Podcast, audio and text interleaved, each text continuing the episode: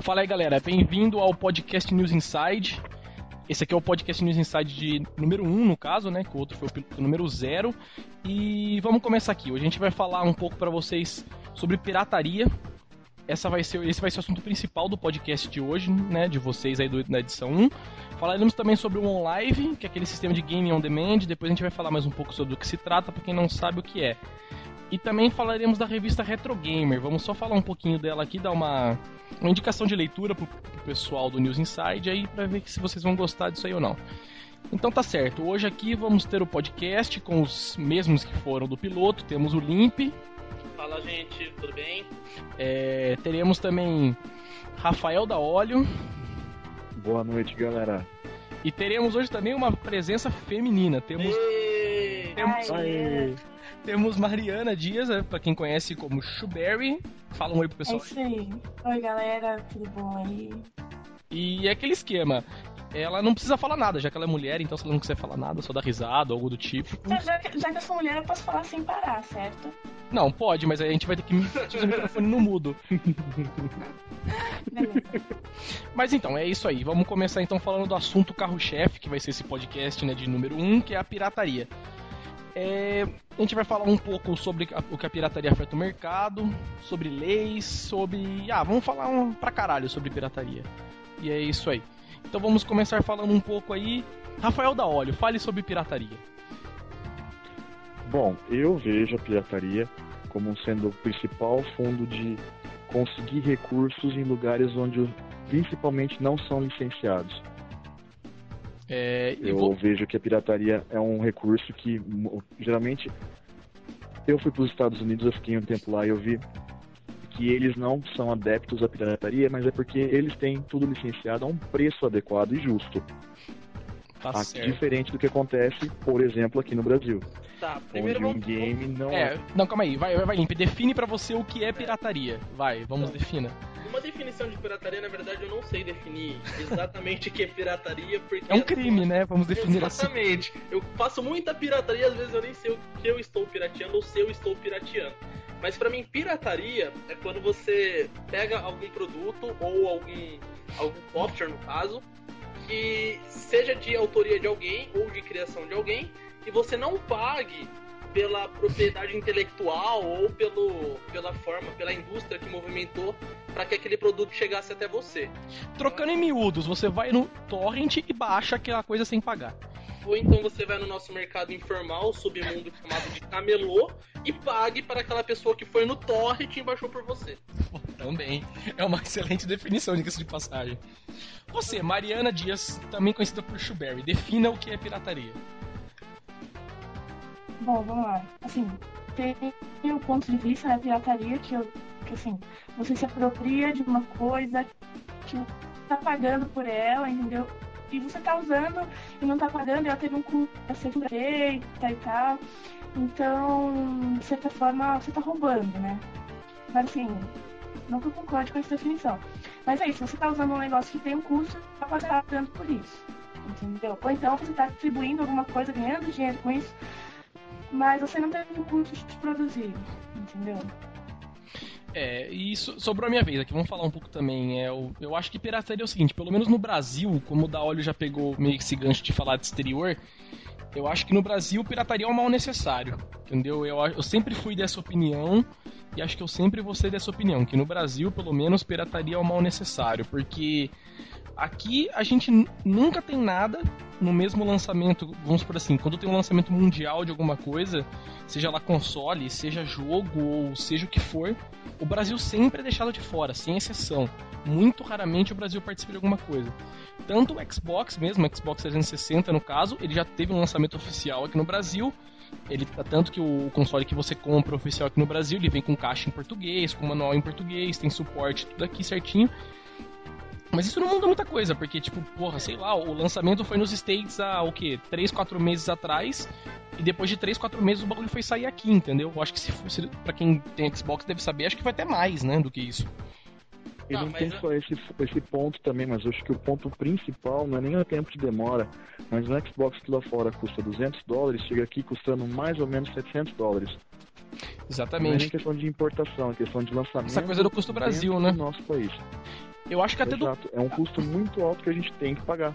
Eu acho que até do console nem tanto, porque se você parar pra pensar, você tem custo de importação, como a coisa não é feita aqui e tal.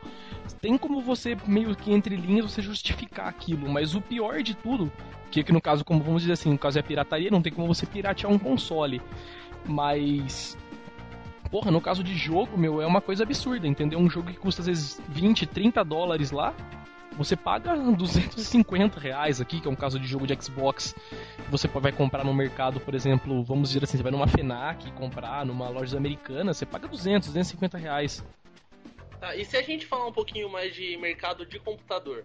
Eu acho que aqui em, em, no Brasil, pelo menos, o que eu vejo em lojas grandes como Fnac, Saraiva, essas lojas, a gente acaba encontrando softwares que não estão tão caros. Se a gente for pegar um, sei lá, The Sims, que tem uma distribuição aqui dentro, você poderia pagar, sei lá, um valor de 40 reais, 35 reais. E hoje em dia as pessoas, mesmo tendo esse valor que não é tão caro, para uma pessoa que tem um computador potente em casa, esse é um valor acessível, ele acaba não comprando. Né? Então, aí será que é uma, realmente uma, uma realidade que a gente tem com custo, com valor, ou é uma cultura nossa que a gente tem que ainda existe, mesmo sendo acessível pra gente, a gente não passa essa barreira da pirataria. A gente continua insistindo nesse, nesse problema de pirataria. Sempre arrumando uma é um justificativa, né? É, é um ponto muito interessante esse limpo. Eu acho que é muito no histórico, porque antigamente não custava essa média de preço, era muito caro. Eu lembro que eu ia ver um game, por exemplo, do mais simples que tinha na época, custava aproximadamente 120 reais. Entendeu? Então eu acho que mesmo que agora o preço esteja acessível, foi de uma herança nossa, uma cultura nossa, procurar o mais barato. Ah, sem dúvida. É a opinião de vocês.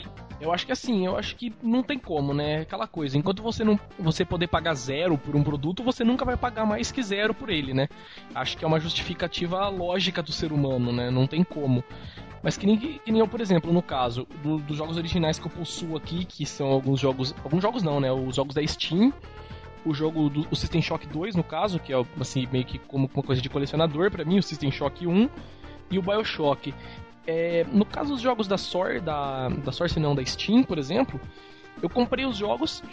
No meu caso, o que me seduz normalmente para ir na loja, comprar um jogo original, entendeu? É, no caso do, do, Counter-Strike, foi o jogo que eu comprei original e o Half-Life, primeiramente foi porque eu estava pagando o mesmo preço que eu estaria pagando nos States, entendeu? Eu poderia ir no Steam, comprar aquele jogo com meu cartão de crédito e eu estaria pagando, vamos supor assim, 20 dólares naquele jogo dentro da Steam. Vamos supor um preço aí. Eu, que eu me lembro, acho que não é esse o valor, mas vamos supor o Counter-Strike 1.6. Você vai lá pagar 20 dólares dentro do Steam para aquele jogo. Eu fui no caso no Extra comprar esse jogo, ele tava boxed com CD, com manual, tal, com serial, essas coisas, e ele me custou, vamos colocar um valor aí de 23 dólares, entendeu? Vamos justificar isso como o gasto que o cara teve para prensar um CD, prensar manual, esse tipo de coisa. Então, isso para mim já é um ponto de atração muito grande, entendeu? Eu consegui pegar uma caixa na prateleira de um jogo, olhar lá e ver, putz, o jogo aqui custa 23 dólares e, meu, se eu fosse comprar esse jogo na Steam, eu pagaria 20. Então, meu, é praticamente zero o custo a mais que eu tô pagando. Isso para mim é um grande atrativo. E eu acho que o maior atrativo para mim, principalmente pelo menos para mim, na minha opinião, é o, o custo agregado, não custo agregado, vamos supor, o que você ganha além comprando aquele jogo original, entendeu? Porque no caso do Counter-Strike, por exemplo, você compra no jogo original, você ganha, vamos dizer, entre aspas, o direito de poder jogar ele online, que é a grande graça do jogo, entendeu? E, entendeu? E uma outra coisa, por exemplo, que também que meio que corta essa barreira, que é o caso do BioShock. No meu caso foi pelo menos o BioShock. É, eu queria muito comprar o jogo original. O amigo meu tinha com, conseguido uma pessoa que tinha trago do exterior, um original com preço muito acessível, praticamente o preço que estava lá. É, eu comprei o Bioshock dele, original, lacrado. Só que aconteceu, é, o Bioshock, quando ele lançou, ele tinha tanto sistema de proteção que compensava mais a uma visão, vamos dizer assim, de computador você instalar a versão pirata do que você instalar a original, entendeu? Porque quando você instalava a versão original, você tinha que instalar, você tinha que ativar ele online. Você depois não poderia instalar em alguma outra máquina que você tivesse, porque ele tinha um, um número de ativações chave que você poderia fazer online, depois o jogo bloquearia. Você tinha que fazer patch, você tinha que fazer update, na hora que você colocava, você tinha que rodar com CD e você Ah, mas uma porrada de coisa lá. Tinha programa que você não poderia rodar. Vamos supor que eu uso um programa de gerenciar processos no computador, né? Pra matar processos, esse tipo de coisa. E você não poderia rodar esse programa enquanto estiver jogando o jogo, porque ele detectaria esse programa como uma forma de tentar fazer uma cheat. cópia, não cheat, mas normalmente ele bloqueia porque esse programa ele te dá uma ele tem a opção seguinte, você clicar em um processo e fazer o dump da memória, entendeu? Desse processo para seja lá que for utilidade.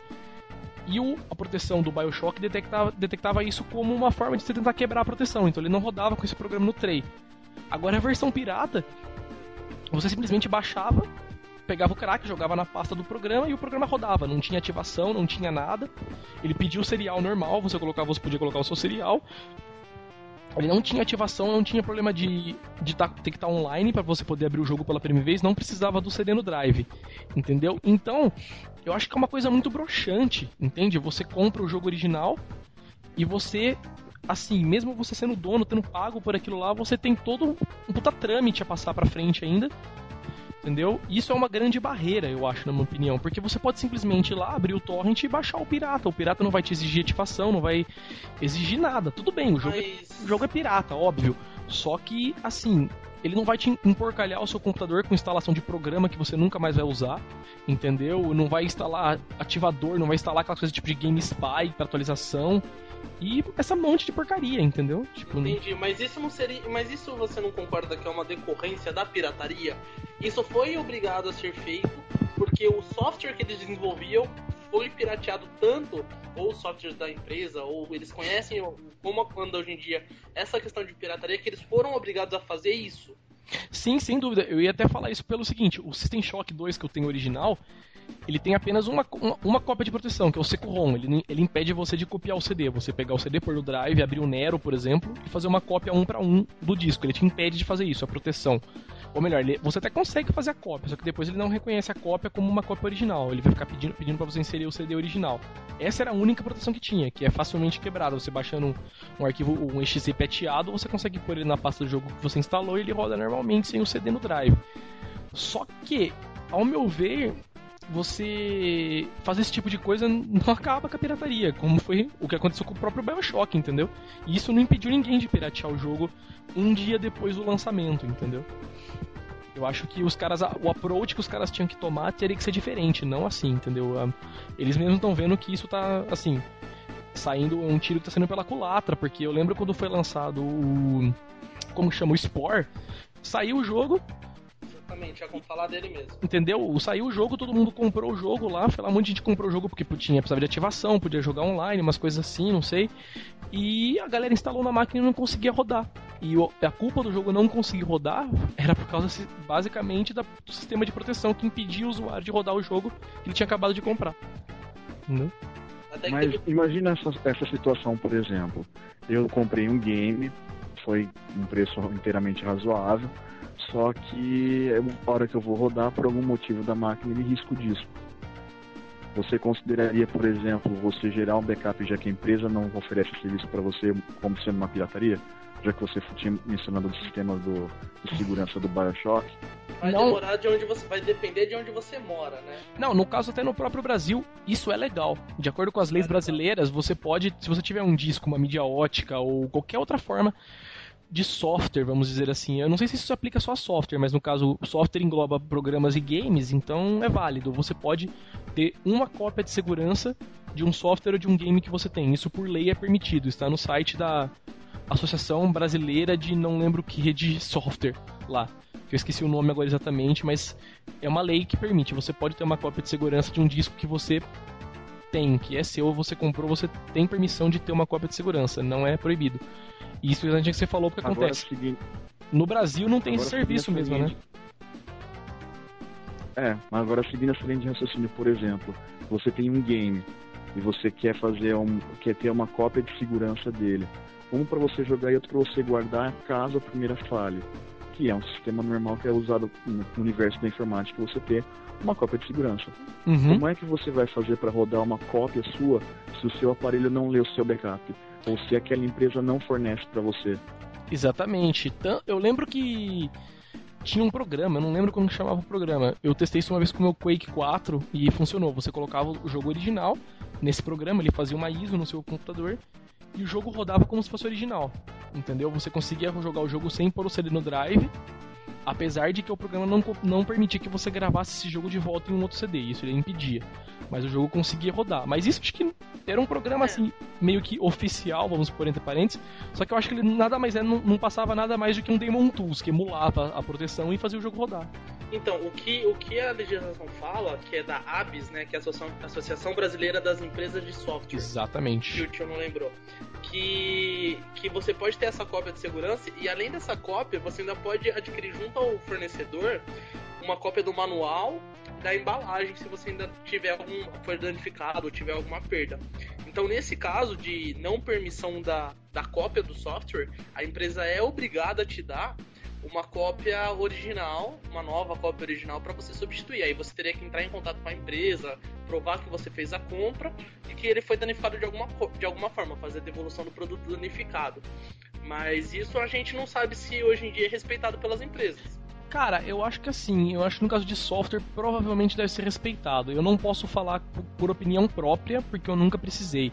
Mas eu acho que se você chegar numa Microsoft, por exemplo, com uma nota fiscal e falar assim, ó, meu, meu CD do XP riscou algum problema e eu preciso de um CD novo, eu acho duvido muito que eles não dariam um CD para você, entendeu? Agora, no caso de game, é um outro grande problema, porque vamos supor, você comprou um jogo da EA Games, ah, a EA Games não é um bom exemplo porque ela agora tem uma empresa, tem um escritório aqui no Brasil, mas qualquer outra empresa aí, é, você entrasse entendeu? Você entrasse para pegar o jogo lá, comprava o jogo e você fosse pedir depois uma cópia do CD. Eles não te dariam a cópia do CD, provavelmente, porque a empresa não daria nem suporte aqui no Brasil, entendeu? E aí que entra um grave problema, porque apesar da lei do Brasil falar que você tem que fazer isso, você não tem como correr atrás dessa lei, porque a lei, apesar dela se aplicar ao Brasil, a empresa não tem sede aqui, então não se aplica a ela. Entendi. Aí eu realmente não sei como ficaria, porque eu não entendo nada de legislação, não, não imagino como ficaria. É, ficaria naquela. Agora você consideraria.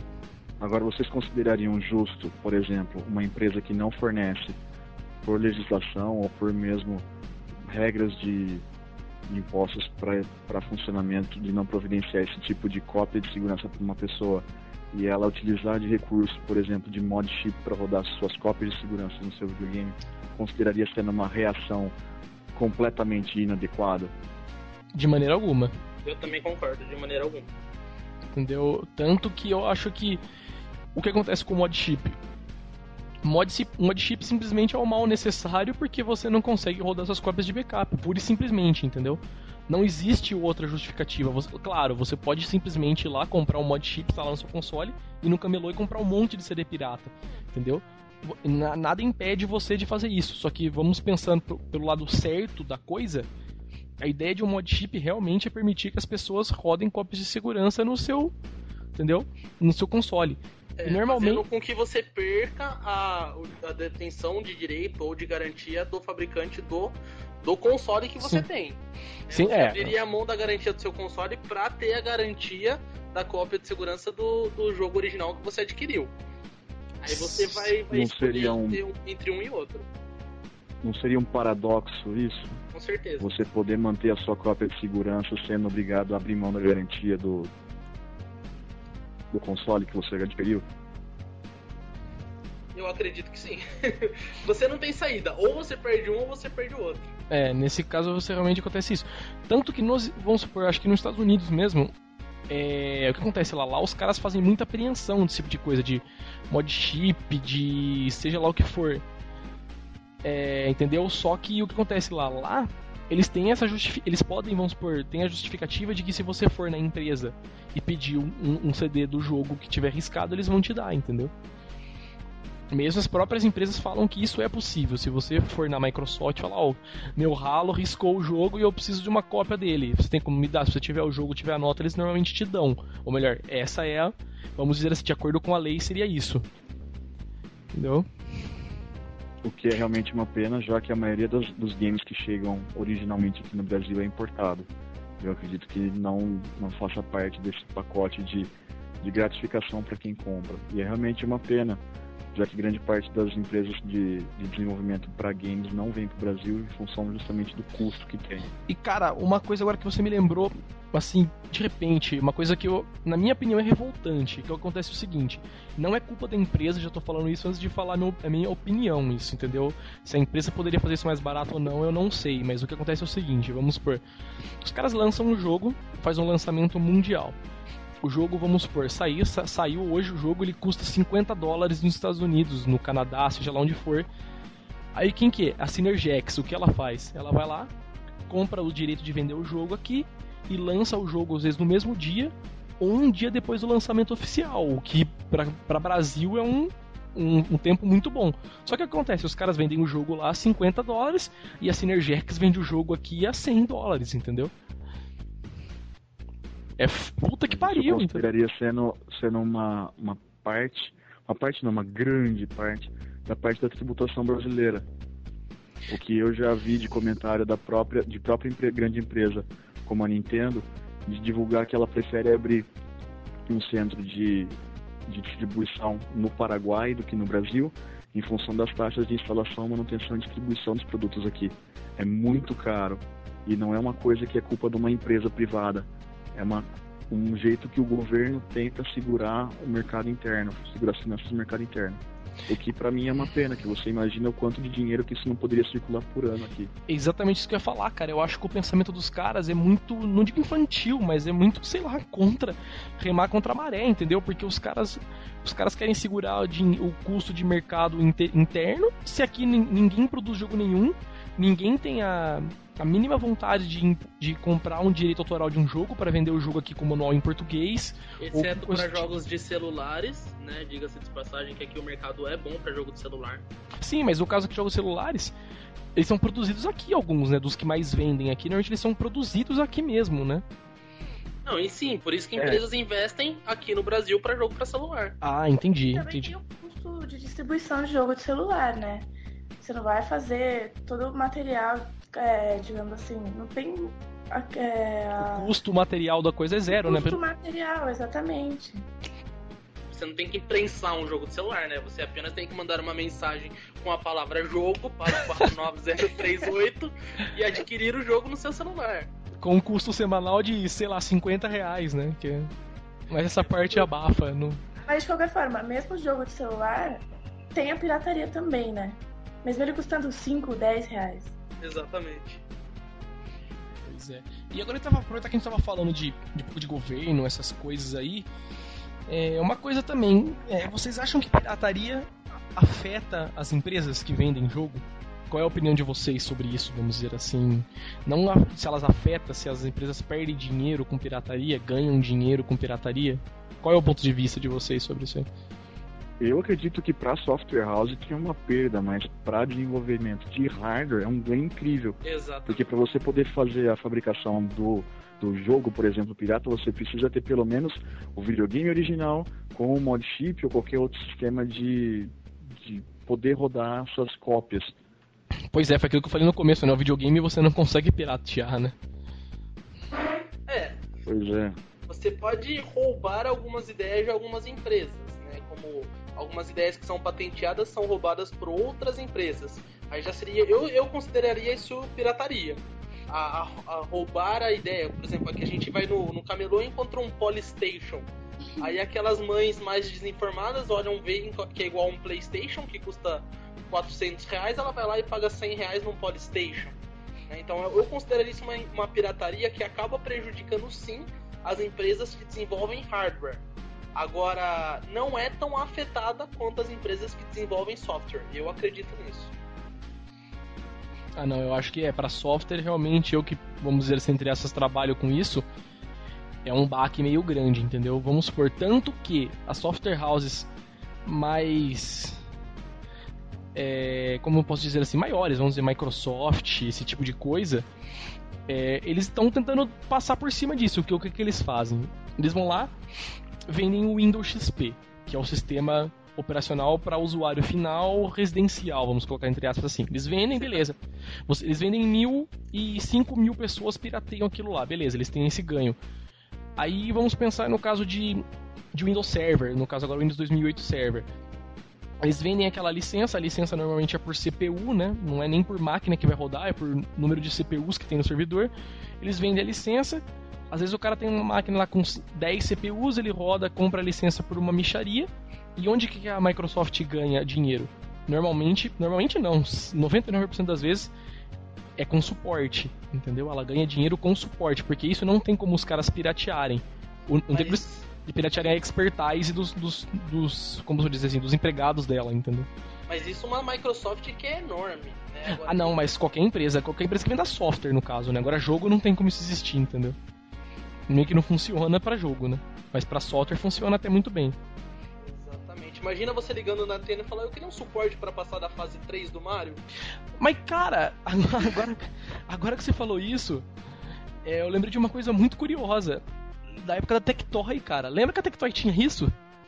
Não, não lembro. Vocês não lembram, meu? Eu lembro disso aí, eu telefone lembro. que você ligava. Tectoy Hotline, cara. Exatamente. Você Tinha o ligava lá. Tectoy. Exato, você ligava lá, tipo, putz, eu preciso. Eu tô com dificuldade pra passar na fase do Sonic aqui, os caras te davam, te explicavam como que fazia, era uma coisa incrível, assim, pra, tipo, meu, você moleque com 10 anos de idade ligava lá, você praticamente pensava que tava falando com Deus, né? Porque, porra, não, o cara sempre sabia tudo, qualquer jogo que você perguntava o cara conhecia, e sempre sabia passar de qualquer fase, você, porra, né?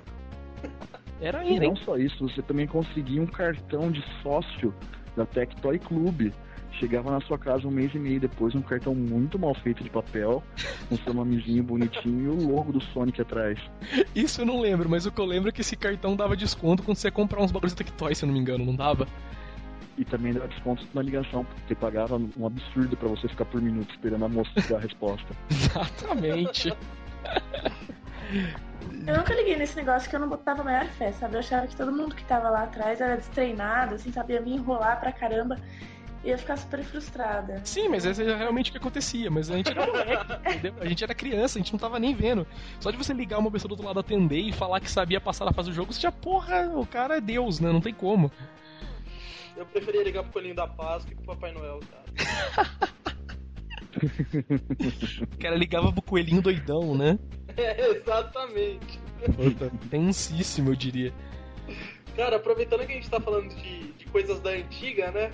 E, que- e vamos falar sobre Abandonware, Perdamente, realmente. a- a- abordando o assunto de pirataria. Abandonware é pirataria ou não? Depende. Vamos falar. Primeiro falaremos judicialmente da coisa. Abandonware do, a nível judicial, às vezes é pirataria e às vezes não, porque é como que funciona. Um software, né, o, como acho que qualquer outra coisa que também que você faz um registro de patente intelectual, ela tem uma validade, né? Pra game, se eu não me engano, a validade acho que é de 20 anos, 30 anos, não sei, é uma coisa absurdamente grande, mas só que vamos supor, jogos de Atari, por exemplo, que foram jogos feitos às vezes em 82, 84, eles perderiam a patente em 20 anos em 2004. Se a pessoa que tivesse o direito sobre aquilo lá não renovasse o direito. Mas, puta, meu, os caras devem estar mortos uma hora dessa. Entendeu? 50% dos negros que programaram o jogo deve estar tudo morto. Então os caras, This call is being recorded. entendeu? Esses caras não vão ser, não vão é, recuperar, recuperar não, vão querer registrar isso aí de novo é, para pegar o direito disso aí, porque os caras não estão nem vendo. Então, nesse caso, não é pirataria. Pela lei, você pode. Porque o negócio caiu em domínio público, entendeu? Automaticamente ele cai em domínio público e acabou. Mas Agora, você tem certeza disso? Porque, por exemplo, no, no Brasil, a gente tem a, a legislação de, de software, na verdade, ela não, não tá enquadrada de, de desenvolvedor, né?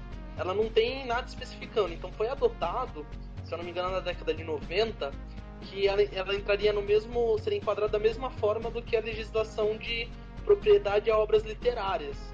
Né, que a propriedade de obras literárias diz que ela vai entrar em domínio público 70 anos depois que o cara morreu. nossa, E, e eu tava vendo isso, eu tava até pesquisando isso. E então aqui, por exemplo, no Brasil, se uma pessoa criasse um software, ela continuaria detendo a propriedade intelectual e só perderia 70 anos depois que o cara morresse. Isso na verdade, sim, se eu morresse agora em 2009, seria considerado a partir de 2010, é sempre no ano seguinte a morte da pessoa. Então, pra mim, pelo que eu entendi, pelo que eu li por aí, todo e qualquer abandonware, ele é considerado pirataria se for é, fornecido de forma ilegal. É, que menor tinha alguns abandonwares, por exemplo, o que acontece com a ID. A ID acho que é um, é um grande exemplo disso. Meu, ela lança jogo desde 1900 e preto e branco, né? Duke Nukem, Doom, essas coisas. No caso do Duke Nukem era 3D Realms o novo, mas os antigos eram. Da... Não, minto, os antigos eram da Apogee, né? Não eram nem da ID. Aí, tipo, o que eles fazem ainda? Se você entrar no site da, da ID Software agora, você pode comprar o Doom original, entendeu? É download, mas você pode ir lá e comprar o original. Então, esse tipo de coisa é pirataria. Entendeu? Porque eles ainda detêm o direito do jogo e eles ainda comercializam o jogo oficialmente como um jogo original. Então você estaria, estaria pirateando o jogo deles você baixasse de algum outro lugar que não seja dos servidores deles, comprado deles, entendeu? Exato, mas da mesma forma Agora, que o das LucasArts, desculpa, Rafael, já te dou a palavra, mas da mesma forma que o da LucasArts, se você tentar baixar um Monkey Islands hoje, por, por exemplo, é pirataria. Tanto que tem grandes sites que, que deixam disponível para download que a LucasArts não permite e obriga a- o pessoal a colocar a versão demo para download. E eles não comercializam mais o jogo, o software. Sim, mas nesse caso provavelmente eles detêm o direito, né? Eles ainda renovaram patente, provavelmente, né? A marca Monkey Island ainda deve ser deles, eles têm o direito. Tanto que eles lançaram um jogo novo há um tempo atrás aí, entendeu? Aquele direito ainda é deles. Rafael? Agora, e quando a empresa, por algum motivo, ela cede o direito por falência, no caso, eu lembro que tinha título do, do Army Man, que a empresa foi à falência e ainda não tem mais como obter os direitos de produção, porque pertencia à empresa, não era uma pessoa física, e essa empresa foi declarada falida. Se eu não me engano, No caso, poderia ser considerado um abandonware sem Não. direito de propriedade intelectual. não, porque o Não. direito sempre acaba caindo pra alguém. E É, continua tendo direito intelectual sobre a obra ou criador. vamos supor, se a empresa faliu, uma das pessoas que eram donas da empresa vão, vão ficar com aqueles direitos automaticamente. Que seja o cara que programou, fez as vozes do jogo. Se ninguém quiser aquilo lá e o cara falar, ah, eu quero, ele fica sendo o detentor dos direitos. Se aquele cara morrer, provavelmente alguma outra pessoa vai ficar sendo direitos e participou da equipe. A não ser que os caras abram aquilo para domínio público mesmo. Fala, não, a gente ninguém quer mais isso aqui. Só que normalmente o que acontece quando eles fazem isso? Alguma outra empresa acaba sempre comprando. comprando É, o Doom foi feito isso, eles colocaram pra. Primeiro Doom, né? Eles colocaram como domínio público. É, no caso o código fonte, né? Exatamente. Tanto que se você for no site lá, vamos supor, os caras apoiam que você porte o Doom pra todo e qualquer outro sistema que, que seja, entendeu? Que você consiga, eles apoiam isso. Tanto que o que, que é a propriedade intelectual do jogo, no caso, não é o, não é o, o, o interpreter, né? O que roda o jogo, mas sim aquele arquivo .ad, que é onde vem as figuras, os sons, os sprites, tudo. Aquilo sim é a propriedade intelectual do jogo. Que é o jogo em si, onde ficam mapeadas as fases, tudo e qualquer coisa do jogo. Não Que é a identidade do jogo. Tipo, Exatamente. O que define o jogo, né? É o É, esqueleto. tipo, o- é, exatamente. Tipo, ah, o que faz o Doom Doom, entendeu? Não o sistema por trás. Tanto que é por isso que os caras de LucasArts, esse pessoal, não liga pro Scum, por exemplo. O Scum VM, no caso, né? Porque o Scum é o sistema deles, mas o Scum VM, ele nada mais é que um emulador, que- um emulador, né? No caso, um, interpre- um interpreter que roda jogos da Scum, entendeu? E os caras da LucasArts, nem se eles quisessem, eles não teriam nada pra fazer contra, porque os caras pegaram o jogo, fizeram um sistema que roda os jogos deles nos sistemas operacionais novos, ou em PSP, DS, seja lá o que for. Então os caras não têm muito o que fazer. Entendeu? Tanto que algumas produtoras de jogos até apoiam isso, entendeu? Eles acham muito legal existir isso aí pra eles poderem reviver os jogos antigos dele. Só que a própria, o pessoal do, do Scum VM não distribui jogos junto com o Scum, por causa disso aí mesmo. Os jogos ainda são de, têm detenção de direitos, entendeu? É, e é um ponto legal se ser lembrado dos emuladores, que apesar de muita gente considerar pirataria, o emulador em si não é considerado pirataria porque não envolve jogos comerciais. Geralmente, quando uma, em- geralmente as empresas desenvolvem junto com as distribuidoras nos emuladores para começar a desenvolver softwares que utilizem melhor o hardware feito pela, pela empresa original. O- eu lembro muitas vezes que a galera estava trabalhando no, no Stella, que é um emulador de, de Atari, para fazer um sistema de reconhecimento de imagem mapeando a tela. E muito tempo depois conseguiram pegar o projeto do, do Stella, que não, é- não chamava Stella na época, e transformaram ele no emulador de games comercial. Pois é, e cara, uma coisa, assim, minha opinião também de novo, parar com ROMs. Eu acho que, cara, ROM de videogame que não existe mais no mercado, pra mim não é pirataria. Ponto, entendeu? Sei lá. Eu não sei se é a minha cabeça, Então, mas. Não sei, cara. Porque... Da minha, ao que eu, ao que eu vejo hoje em dia, eu vou acompanho, eu tenho um Nintendo Wii, eu tenho um PlayStation 3 e eu vejo que eles estão revivendo muita coisa pelo sistema do Virtual Console, pelo sistema do, do PlayStation Network para fazer download de games antigos. Eu considero que hum, eu, honestamente, eu gosto de lembrar sim, mas eu tento olhar pelas novas, pelas novas versões que tem. Por exemplo, tem muito game que está na, na PSN que ainda mantém a qualidade antiga, só que tem os games que eles são refeitos para a plataforma de alta definição, como é Uhum. o caso do Street Fighter 2 E do Castlevania, né? O Castlevania fizeram isso também, se não me engano. O Castlevania que você compra pelo Play, pelo Play 3 ou pelo Xbox, não sei. Ele tem uma, ele tem, ele tem umas partes de alta definição. O som dele, se não me engano, é melhor, umas coisas assim. Ele tem a voz em japonês original. E até mesmo a, a SEGA, que ela lançou agora o Sonic Ultimate Mega Collection, com milhares de games da época do, do Master System e do Mega Drive para rodar numa plataforma de alta definição. E cara, isso, na minha opinião, é uma ideia muito legal, entendeu? Eu acho que assim. A demanda por esse tipo de coisa é muito grande, cara, entendeu? Eles, era um mercado que eles estavam perdendo há muito tempo. Sim, é uma, é muita quantidade de, de propriedade intelectual que estava sendo desperdiçada. Cara, e, e isso é uma coisa que, que vai gerar muito lucro. Porque se a gente for parar pra pensar, antigamente a limitação gráfica, cara, exigia que o jogo fosse muito criativo. E é o que se perdeu com o tempo. Então, se, se as empresas continuarem investindo em jogos retrô, eles vão faturar muito. Porque hoje em dia os jogos são bons? São. Não, não vou falar que não tem jogos bons hoje em dia. Mas você vê a quantidade de jogos criativos que a gente tem hoje em dia é muito menor. Então a gente acaba voltando um pouco pro passado, vivendo esse retrô, pra buscar aquela criatividade. E- E, hoje em dia eles estão fazendo perfeito, juntando a tecnologia que a gente tem, avança, a, a, coisa, a, a capacidade gráfica avançada que a gente tem, com a, com a criatividade antiga. E cara, cê- não, mas isso, a grande, vamos dizer assim, a grande, ju- não justificativa, mas o- um grande exemplo disso é o próprio PSP, meu, porque, meu, quantas pessoas aqui tem PSP vão estar ouvindo esse podcast e o cara às vezes joga um jogo de PSP e às vezes quer desbloquear o PSP apenas pra jogar emulador, entendeu? Porque. Exatamente, isso que eu ia falar. Muita gente, cara, você não é o único, com certeza. Tem muita gente que compra, principalmente o pessoal no exterior, que tem um acesso mais, mais fácil a jogos novos, ao MD e tal, né, a um preço mais acessíveis. Os caras desbloqueiam um PSP apenas para poder jogar, rodar Homebrew, porque a infância do cara tá naquilo lá, entendeu? São muitos jogos antigos e, putz, é que nem eu, cara. Eu, nossa, eu tanto que pra quem não tá sabendo, preciso até postar isso no blog depois. Eu tô montando um HTPC e tal, que é um sisteminha dedicado pra fazer vídeo, liga ali na TV e tal, e eu vou instalar emuladores nele, jogar meus sets nele e, meu, me matar de jogar, porque, cara, é muito divertido, entendeu? Você tem um emulador, você joga, putz, relembra jogos da época de Master System, SNES, entendeu? E, cara, é um tesão aquilo. Tudo bem, tio, mas a gente sabe que você não tem dinheiro pra ter um Play 3, por isso que você tá fazendo isso.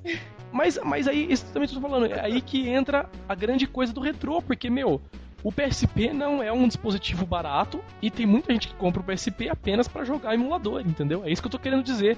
Seria a mesma coisa com o Wii. O Wii, por exemplo, é um videogame de, de- da nova geração e muita gente compra o Wii, claro, não só pra jogar emuladores, joga jogos de Wii também. Só que o cara compra o Wii e fica louco quando sai um emulador de Nintendinho ou de Master System pro console, entendeu? E o cara usa aquilo lá, apesar do videogame ser um videogame de nova geração que tem vários jogos de nova geração, entendeu? Então é verdade que a gente tem o exemplo do Mega Man 9, que foi feito totalmente retrô. E vendeu pra caralho, Ah, caralho. entendeu? O Street Fighter. ainda pode, a gente pode considerar que até um, até um tempo atrás não seria assim, é, digamos assim, você não tinha à sua disposição os jogos muito antigos, né? Você não tinha como adquirir, certo? Então você, é. ah, a emulação tal, pegava as ROMs e tal, mas agora você já tem como, então já cai na pirataria e antigamente não caía, como é que fica? Não, agora eu acho que assim, não é que, pelo menos na minha opinião, não é que cai como pirataria, agora pelo menos os caras têm como te prender, entendeu? Pura e simplesmente. O cara pode falar, porra, você pirateou o Sonic que tá lá no Virtual Console. Ah, mas é emulador de blá blá, mas eu vendo aquilo lá agora, então você se fodeu, entendeu? Se você quisesse, você comprava o do Wii e jogava. Entendeu? Agora acontece isso, antes não. Não que antes você poderia, pudesse justificar aquilo como se não fosse pirataria. Eu acho que é uma coisa muito de, vamos dizer assim, de nostalgia, pelo menos na, no meu caso, entendeu? Eu eu não consigo, por exemplo, eu acho que o pessoal que mexe com essas coisas, os caras de, de jurídico, de empresas mesmo, que licenciam esse tipo de jogo, seja lá quem for, os caras têm que cair no real, na real que, meu, ninguém vai comprar uma máquina de, sei lá, de CPS 2 e por dentro de casa. Ninguém vai fazer isso. Entendeu? E os caras têm que cair na real que, que a galera vai piratear ROM, principalmente de arcade, que é acho que é a maior época de nostalgia, entendeu? E todo mundo vai piratear, vai jogar, vai consumir aquilo e vai se divertir. E o cara não tá fazendo aquilo porque ele é uma pessoa má ou porque ele está querendo passar a perna num desenvolvedor, entendeu? Nada disso. Só acho que os caras têm que, principalmente a pessoa que mexe com arcade, os caras têm que cair na real que ninguém tem grana ou tem como comprar uma máquina, por exemplo, de Galaga ou de Space Invaders para pôr dentro de casa e ficar jogando aquilo lá, entendeu? E o cara vai baixar ROM de mama e vai se divertir como se ele estivesse no arcade, eu tenho certeza. Eu falo mas, por mim mesmo, entendeu? Mas nesse caso eu acho que você tá vendo muito por você. Se a gente for pensar por esse lado, acaba sendo uma coisa do mal, sim. Porque você tá falando no caso de, de Mega, Master, Atari, que seja. Só que, e hoje em dia que a gente tem a questão das ISOs? A única coisa que mudou foi em vez de ROM a gente tem ISO. Só que da mesma forma é feito. Eu tenho lá um jogo que tá na prateleira e eu trouxe para dentro de casa através de uma isca que eu baixei no torrent. Mas sim, cara, é isso que eu tô querendo te dizer. O que acontece nesse caso, você ainda tem a disponibilidade de ir na loja e comprar o jogo, entendeu? Agora você não tem como ir na loja e comprar uma mainboard de Street Fighter 2, entendeu? É isso que eu tô dizendo. E é uma coisa que quem tá escutando o podcast sabe o que a gente quer dizer com isso tem, a gente está servindo mais ou menos aqui nesse, nessa parte de assunto como um termômetro de, de opinião geral. Ah, tem muita empresa que, tá, que pô, tá, demonstra que está perdendo tempo com coisa que ela poderia aproveitar melhor. Você imagina assim, em vez de ficar caçando quem está replicando o jogo dela de 30 anos atrás, se ela não pode perder pelo menos uns seis meses e refazer com um formato diferente, com novas coisas, um preço muito legal, que é uma vantagem do, dessas desses novos games que estão sendo trazidos de volta por meios legais, é que o preço deles está muito barato que da época. E ainda hoje não é o mesmo valor de você pagar num game que eles dizem que é novo. Então o atrativo não é só pelo, pelo fator de ser retrô, pela, pela emoção que você te lembra daquela época, mas também porque é uma sensação que te traz de volta por um preço que é meio que é legal. Mesmo, e uma não é coisa é também, uma coisa que justifica muito isso é o Space Invaders, esse que saiu agora. Entendeu? Cara, o jogo, claro, é totalmente diferente do Space Invaders de Atari, de arcade, entendeu? Mas, cara, é aquela coisa, eu tenho certeza absoluta que quem comprou o Space Invaders não foi porque o cara foi lá na prateleira entendeu? Chegou, puta, olha, Space Invaders, que jogo é esse? Vou comprar e vou jogar para ver como é. Não, cara, eu acho que mais de 90% de quem comprou Space Invaders foi um cara que já jogou Space Invaders no arcade ou no Atari e falou: Meu, eu quero ver como que ficou o remake disso aí, entendeu? Deve ter ficado legal, com som novo, com gráfico novo, entendeu? E o cara foi lá e comprou pela nostalgia, entendeu? Eu acho que os caras deveriam, em vez de ficar perder tempo tentando correr até assim, ah, os caras são os piratas, eles são maus, eles pirateiam nossos jogos. Os caras param nem pra pensar nisso e tentar monetizar em cima disso aí, entendeu? O cara para pensar, porra, por que, que mesmo depois de 20, 30 anos, todo mundo continua jogando Space Invaders, porque o jogo é bom, então vamos fazer um remake dele sem perder a essência e vamos colocar no mercado. Os caras fizeram isso, colocaram no mercado e ganharam grana. Mega Man também pro Wii foi a mesmíssima coisa. Os caras fizeram um, um jogo totalmente retrô e ganharam muita grana, entendeu? Fala em pessoas. Ninguém fala. Acho que a Chu devia falar agora. É verdade, Chu, fale sobre pirataria.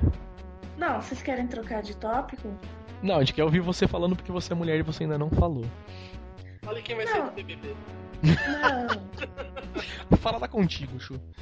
Não, não veio contigo. Puta, ainda bem, senão a gente ia ter que bloquear do podcast agora. Caiu, né? Nossa, caiu a conversa. Putz, que pena. Todo mundo ficou offline de repente, saiu e foi dormir. Porque. É, e uma outra coisa aqui também interessante falar, acho que de homebrew um pouco, é quando homebrew conflita com homebrew não, quando pirataria conflita com homebrew, né? Vocês acham que é vantagem, desvantagem? Como que é? Primeira coisa, eu acho que a gente a gente recebeu muito feedback quanto a isso no primeiro pod. Então vamos definir o que é homebrew. Por favor, tio, com a palavra. Eu definiria homebrew. Eu tô tentando. Logo que você falou isso, você foi um desgraçado, porque eu tô tentando lembrar o que eu falei na palestra no Campus Party, mas eu não vou conseguir. Entendeu? Eu tinha feito uma definição excelente de homebrew lá. Mas agora eu não vou conseguir abrir. Mas como eu posso trapacear, eu tenho uma apresentação aqui agora. Eu vou abrir e vou olhar o que eu escrevi na palestra. Então, homebrew. Temos aqui são aplicações não assinadas desenvolvidas para serem executadas em console ou handhelds modificados. Entendeu? Que, para você poder rodar Homebrew, você teria que ter hackear o console, no caso, ou videogame ou whatever. E o, o hack, nesse, nesse contexto nosso, seria você dar a capacidade de instalação de né, capacidade de instalação não, a capacidade do seu console ou handheld executar uma aplicação para a qual ele não foi desenvolvido originalmente. Entendeu? No caso, isso putz, no caso de homebrew e pirataria, os sempre andam juntos. Isso aconteceu desde o começo com tudo. E, mas, e principalmente agora na cena atual, acontece o seguinte: o PSP. O PSP nem tanto tem isso. Porque o próprio Dark Alex que fez o, M, o M33, ele já criou o Isoloader, que pode ser usado como pirataria. Para quem quiser usar como pirataria, usa como pirataria. Quem não quiser, não usa. Então, ele mesmo que é o, o God assim da cena PSP, ele já fez isso.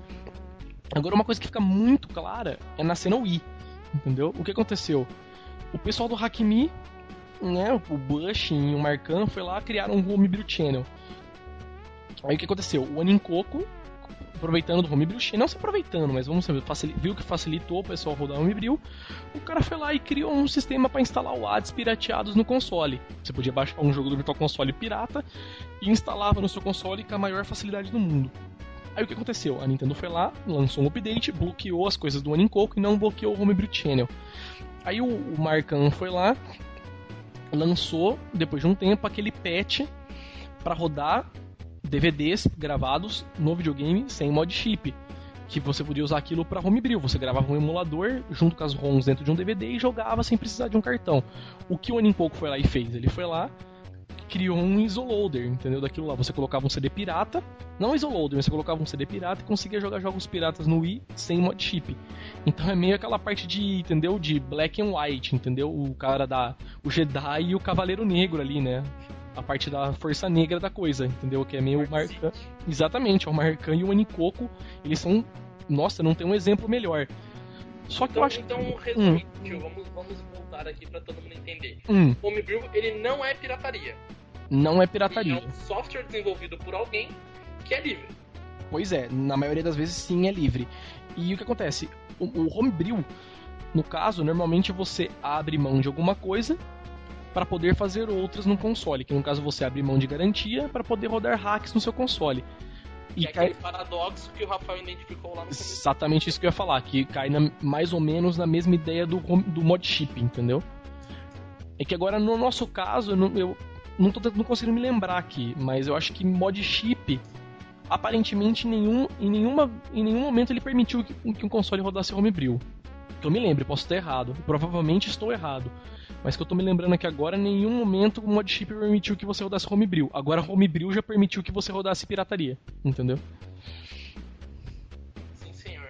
Então, assim, eu tipo, acho um pouco diferente isso. Fale, é, é exatamente o, o isso, depende da visão de cada um. Era Sugar. Ele é, ele é paralelo à pirataria ou ele é um facilitador para pirataria, entendeu? Algumas, então, algumas vezes ele é um facilitador de pirataria, principalmente. Eu acredito, não, eu acredito que seja um paralelo. Entendeu? É que acontece exatamente isso aí que eu tava falando do, do, do Bushing e do, do Anincoco, entendeu?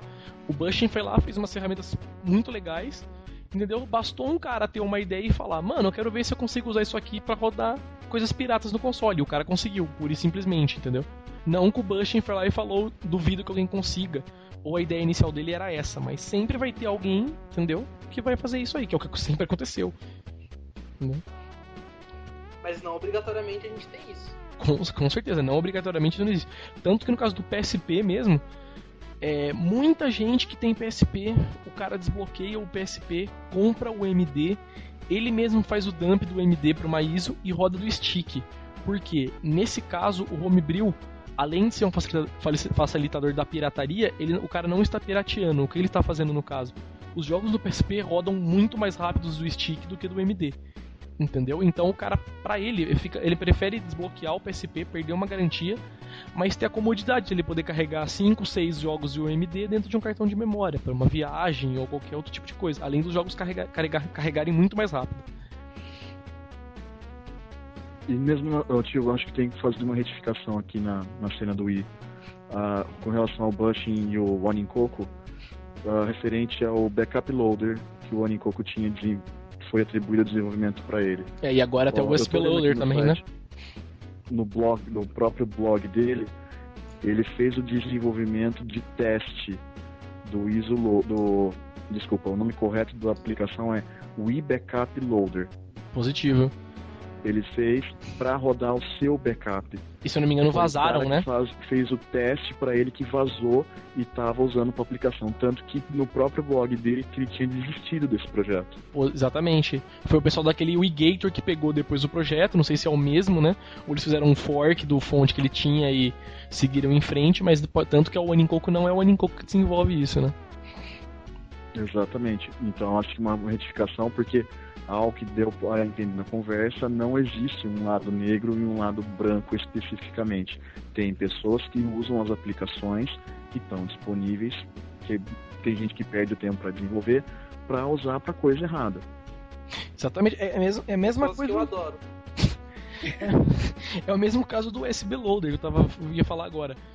O Anincoco foi lá, desenvolveu aquilo lá, o bagulho, o programa funciona muito bem, muito melhor que muito isoloader de PlayStation 2, por exemplo, que tem muito mais tempo de mercado, muito mais maduro no desenvolvimento. E o que, que o cara pode fazer? Ele pode pegar um CD original, fazer um backup e rodar aquele backup para não ter que gastar a mídia, já é uma justificativa para o cara não ter que instalar um mod chip, porque ele faz isso 100% via software. Ou o cara pode, da mesma forma, baixar uma ISO na internet, colocar dentro do HD e rodar em forma de pirataria, entendeu? Vai depender tudo tudo eu acho que é questão de visão e de consciência, na minha opinião, entendeu? É tudo que Exatamente, gente... como no meu caso, que eu tenho meu Nintendo Wii, tô no meu oitavo canhão dele porque ele queimou. Entendeu? Então, por exemplo, uma aplicação dessa para mim, que eu tenho os meus games originais aqui em casa, seria muito bem-vinda. De não então... ter que de novo ter que deixar quatro meses com um técnico para esperar encontrar um canhão compatível para que seja feita a leitura, porque quando eu coloquei uma cópia do Super Smash Bros. Brawl que eu comprei original, ele ferrou pela primeira vez o canhão dele. Entendeu? É isso que eu ia falar. É no meu caso no PSP, isso também é uma grande justificativa no PSP. Os caras, ah, não quero gastar o drive de UMD, vou rodar os jogos de stick. Eu tenho os jogos, tá aqui. Se alguém falar alguma coisa, eu mostro o MD pra pessoa e acabou. Entendeu? E não só o drive também, a própria mídia do MD fica com muita facilidade. Pois é, é, um, é uma mídia ótica como qualquer outra, né? Sem contar que aquilo, quando você joga, faz um barulho infernal. Ele treme o PSP até, né? Treme o PSP, é horrível. Exatamente. Sem contar no gasto é de tá. bateria dele também. Exato. Aí é que tá o negócio, entendeu? Uh, uh, as empresas, elas têm uma solução, mas não é a melhor, entendeu? E se o consumidor, ele acha uma solução melhor, ele vai atrás. Não é uma questão só de preço. Ah, puta, eu tô pirateando, ah, não tô gastando nada. Não. Eu tenho uma solução melhor aqui, tenho os meus jogos e tal, originais, tudo bem. Mas eu posso fazer isso de um jeito melhor. Vou fazer, não tô agindo legalmente com ninguém. Mas é um jeito melhor, vou fazer. É, mas tem uma pessoa que faz isso e dez que fazem do jeito errado. Pois é, mas aí, mas isso aí não é culpa de quem desenvolveu a ferramenta, né? Exato. Entendeu? É de quem sabe, de quem aplica ela. É a cabeça de cada um. E acaba sobrando para as empresas que desenvolveram o software. Pois é. Alguém tem que pagar por isso.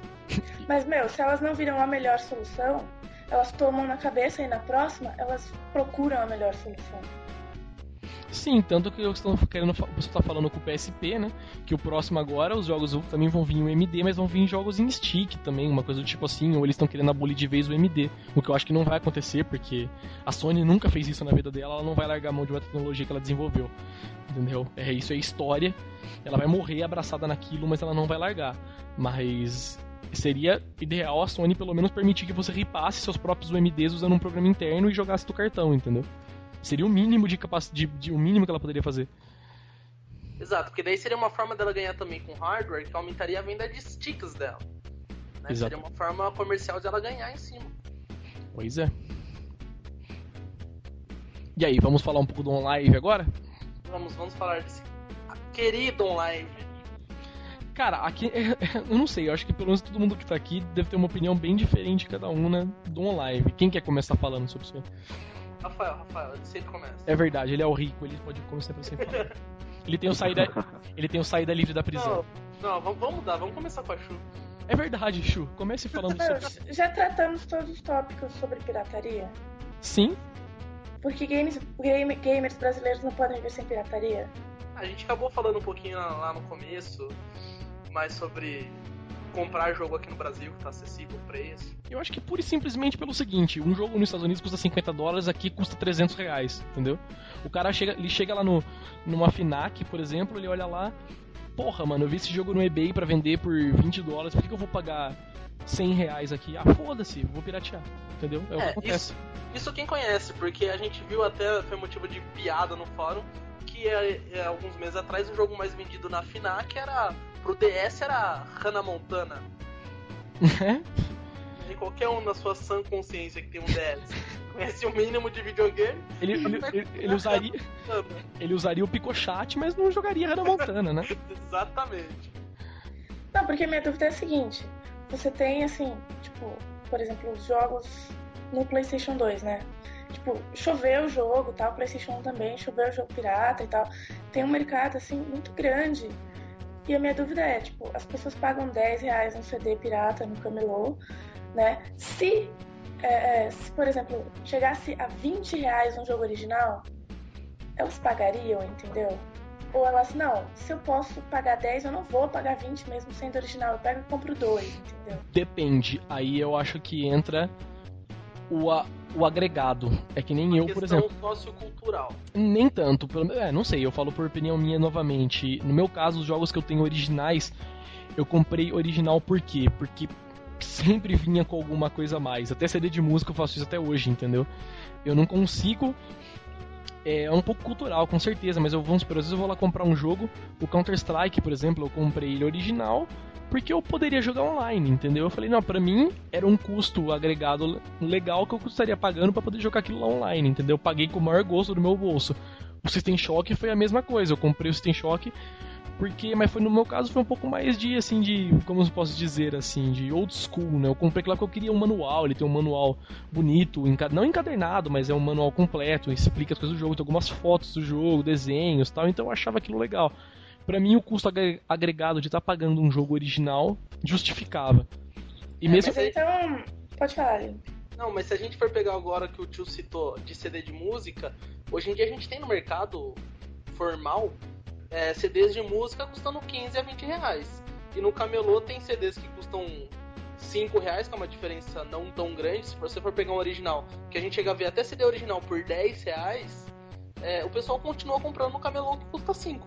E é uma diferença pequena. São essas pessoas que não se importam com a qualidade, certo? com certeza. É Exatamente. Então, tipo, uma solução pra pirataria, uma das soluções, assim, né, pra, pro, pro- pra dar uma volta, porque não adianta você bloquear, você. Não adianta, entendeu? Seria agregar alguma coisa naquilo. Por exemplo, bom, vou comprar um jogo, ok, não é só um CD com um jogo dentro. Você tem um encarte legal, você tem um pôster, você tem um chaveiro, você tem ah, ah, uma extensão online, entendeu? Então a solução não é você pegar e bloquear e fechar tudo. Com Eu, certeza. eu- eu discordo, porque a gente tem várias, várias versões. Por exemplo, se a gente for pegar um box de DVD hoje em dia, a gente tem uma box versão colecionador. Ó, veio uma bolsa, não sei o que lá especial. Eu acho que não seria a solução ainda. Eu acho que a solução seria lançar duas versões. Uma versão normal e uma versão baixo custo. Porque é uma versão que veria o CD e ponto. Poderia vir até numa caixinha diferente. Hoje em dia eu vejo até em lojas caixinhas de papelão que são vendidas de forma original. Então faz uma versão baixa renda para que o pessoal se, se motive a comprar. Porque a gente tem bastante produto diferenciado. A diferença é que em vez de ter um produto com preço mais acessível e o produto diferenciado um pouco mais caro, a gente tem um produto caro e o diferenciado muito caro. Entendeu? Cara, é exatamente isso que eu ia falar agora. O, o grande, na minha opinião, o grande problema do Brasil com pirataria é que sempre tem alguém querendo levar vantagem na outra coisa. Sempre. O que acontece muito, cara, é. Chega a ser, entendeu? Chega a ser revoltante. Eu lembro daquele serviço do Terra de música MP3, o Sonora. Eu lembro que na Campus Party a gente ganhou uns cartões pra poder dar redeem, uns códigos lá pra você poder comprar música. Cara, você ia no site, tudo bem. A biblioteca de músicas do cara era, dos, do, dos caras não, era das, não eram iTunes, entendeu? Mas assim, tinha muita coisa. Só que, mano, você chegava lá, quero dar reading no meu código. Beleza, são três músicas que você pode baixar. São três arquivos que você podia baixar e baixava 128k, entendeu? Cara, você ninguém vai querer comprar música online a 128k. Não adianta. Se a pessoa pode piratear aquilo com mais qualidade do que um original que você está pagando. Entendeu? E, é, e às vezes você entrava na loja era retardado, meu. Você chegava lá, é, custava às vezes, por exemplo, dois reais uma música, que é um preço acessível. Só que a qualidade era uma merda, entendeu? Então ninguém, o cara, o cara, meu, eu vou pagar dois reais isso aqui que é uma merda, ou você vai pagar nada, baixar um, um, arquivo de alta qualidade via torrent. Você vai baixar, dependendo da pessoa preza a qualidade, ela vai baixar aquilo via torrent, entendeu? E ponto, não adianta, não vai ter quem vai fazer mudar a cabeça dela porque ela não é burra. Exatamente o que eu estou dizendo. E uma coisa que acontece também muito, cara, eu vejo os negros, essas propagandas que passam na TV o dia todo praticamente, de nego vendendo toque para celular. Você já viu isso aí? Exato. Cara, você compra um toque de celular, normalmente vem um arquivo MP3 de qualidade imunda. Muito ruim. Imunda. Às vezes é 10, 15 segundos. E você paga 5 reais no toque. Se você pode ir no iTunes e pagar um dólar na música inteira. A, é, a, a 320k se você quiser, entendeu? É, é, que aí nesse caso eu acho que tá agregando a uma taxa de serviço, digamos assim. Porque a gente sabe que quando a pessoa vai fazer o toque, que é comprando o toque e mandando mensagem com a palavra música para o número tal, você vai ter um, um serviço da pessoa que está vendendo esse produto. Ela teve que comprar aquele número junto à Embratel. Não. Teve que ter um serviço de disponibilização, teve que fazer um produto para envio. Então até a gente entende. Só que pra se a gente for ver na prática, eu vou ter uma, uma música com qualidade de toque de celular, que é uma música que vai ter no máximo 40 segundos, que é o padrão de toque de celular no Brasil, de qualquer toque de telefone, e ele vai pagar 5 reais. Então realmente é abusivo. Exatamente, é isso que eu tô falando. E sem contar a taxa de desenvolvimento de lavagem cerebral para fazer a venda de um treco desse. Exato, e sem contar que a maior venda é latino. Durante um ano, Latino foi o maior vendedor de músicas na Vivo. E depois quem ganhou foi o quê? O hino do Corinthians. Exato. Hoje eu entrei no site da Claro e tava lá, o primeiro toque pra, pra baixar era o grito do Corinthians. Exatamente. Nada contra o Corinthians, mas tipo. Tudo contra. Você pode ir no casar e baixar o arquivo com melhor qualidade do que na Claro. Ou seja, não compre na Claro, por favor, se você estiver ouvindo verdade, isso.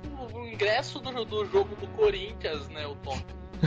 Mas escuta ao vivo e grita junto a negada é deprimente. Mas então, vocês concordam comigo então que tem gente ainda afim de pagar por um negócio? O problema é que eles não estão recebendo com qualidade, certo? Não, é isso, concordo.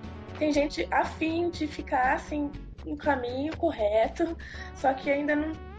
Eles não estão recebendo com qualidade, mas eles não estão assim, digamos assim, é, rejeitando, entendeu? Mas então, eu acho que isso. Tá bom, mas tem o pessoal que não, que não acha justo, não acha certo, entendeu? Que, que aí recorre aos outros meios. O que, graças a Deus, é a maioria, né? Porque puta merda. Eu... Não, e, e, aquela questão, você pode comprar um toque de 40 segundos pela operadora de forma legal, ou você pode baixar numa loja, sei lá, da Sony virtual de forma legal, também pagando muito mais barato. Então você vai ter duas opções de forma legais, só que você vai escolher a melhor. O que tem gente, tem a gente leiga que não sabe escolher. Exatamente. Exatamente. Tem essa gente leiga que tá afim de pagar mas só que eles não estão recebendo um negócio assim, digno, entendeu? Não, mas, mas tem gente que conhece que também tá afim de pagar.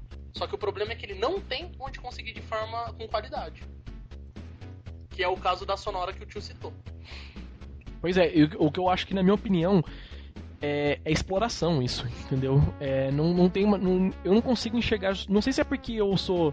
Assim, eu tenho um conhecimento até para mim poder ter umas é, uma, opções, né? Eu tenho um conhecimento para poder varrer várias opções, mas, cara, isso para mim não tem outra justificativa a não ser querer aproveitar do usuário, cara. É totalmente aproveitar do usuário. Entendeu? Pura e simplesmente, eu não consigo ver de outra forma. O cara chega lá, vende um toque caro, qualidade imunda, entendeu? E passa a perna em todo mundo e o cara vai lá, puta, tá vendendo? Então vamos deixar a porcaria que tá. Os caras não se inspiram em, meu, vamos fazer um negócio de qualidade para atrair mais clientes. Não, eles querem atrair o que tá atraindo. Se estiver vendendo, tá valendo.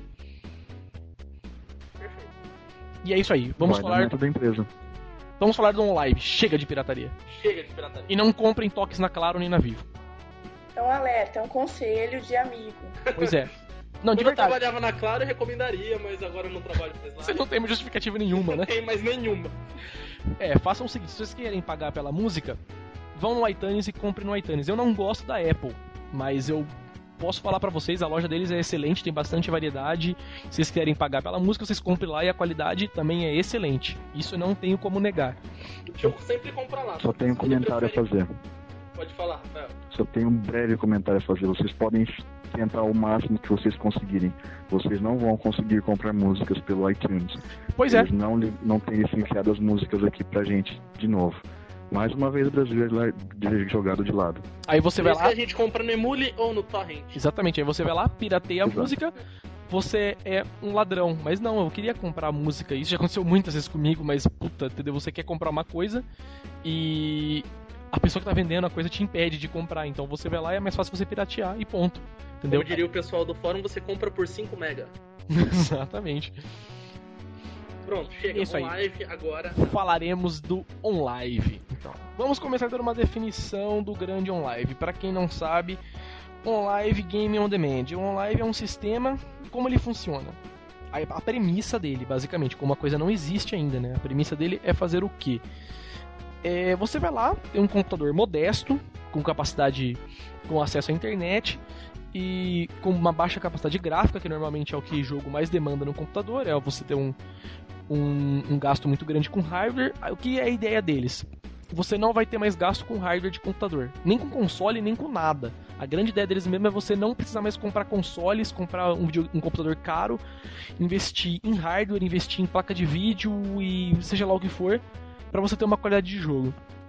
A ideia dos caras, eles faz, fazerem um serviço onde você vai lá, baixa um cliente, né, o cliente do OnLive, instala na sua máquina, desde que a sua máquina tenha acesso é, generoso, vamos dizer assim, à internet, a ideia deles é fazer o quê? Você vai lá, baixa o cliente, compra o jogo pelo cliente da OnLive e eles vão fazer o streaming daquele jogo para vocês.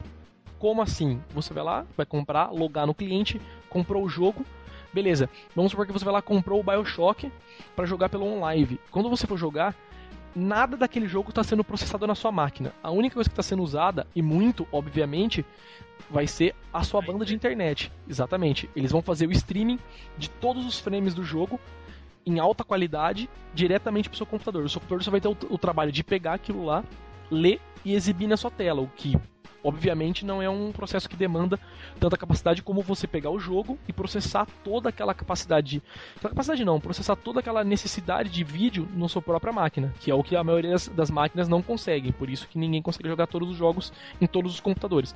A ideia deles é acabar com isso, eles criariam um monte de servidores, colocariam placas de vídeo, processadores, processariam todos os jogos para vocês e você só teria o trabalho de sentar lá com o cliente e jogar o jogo e tudo funcionaria às mil maravilhas, de acordo com o sistema deles. E é isso.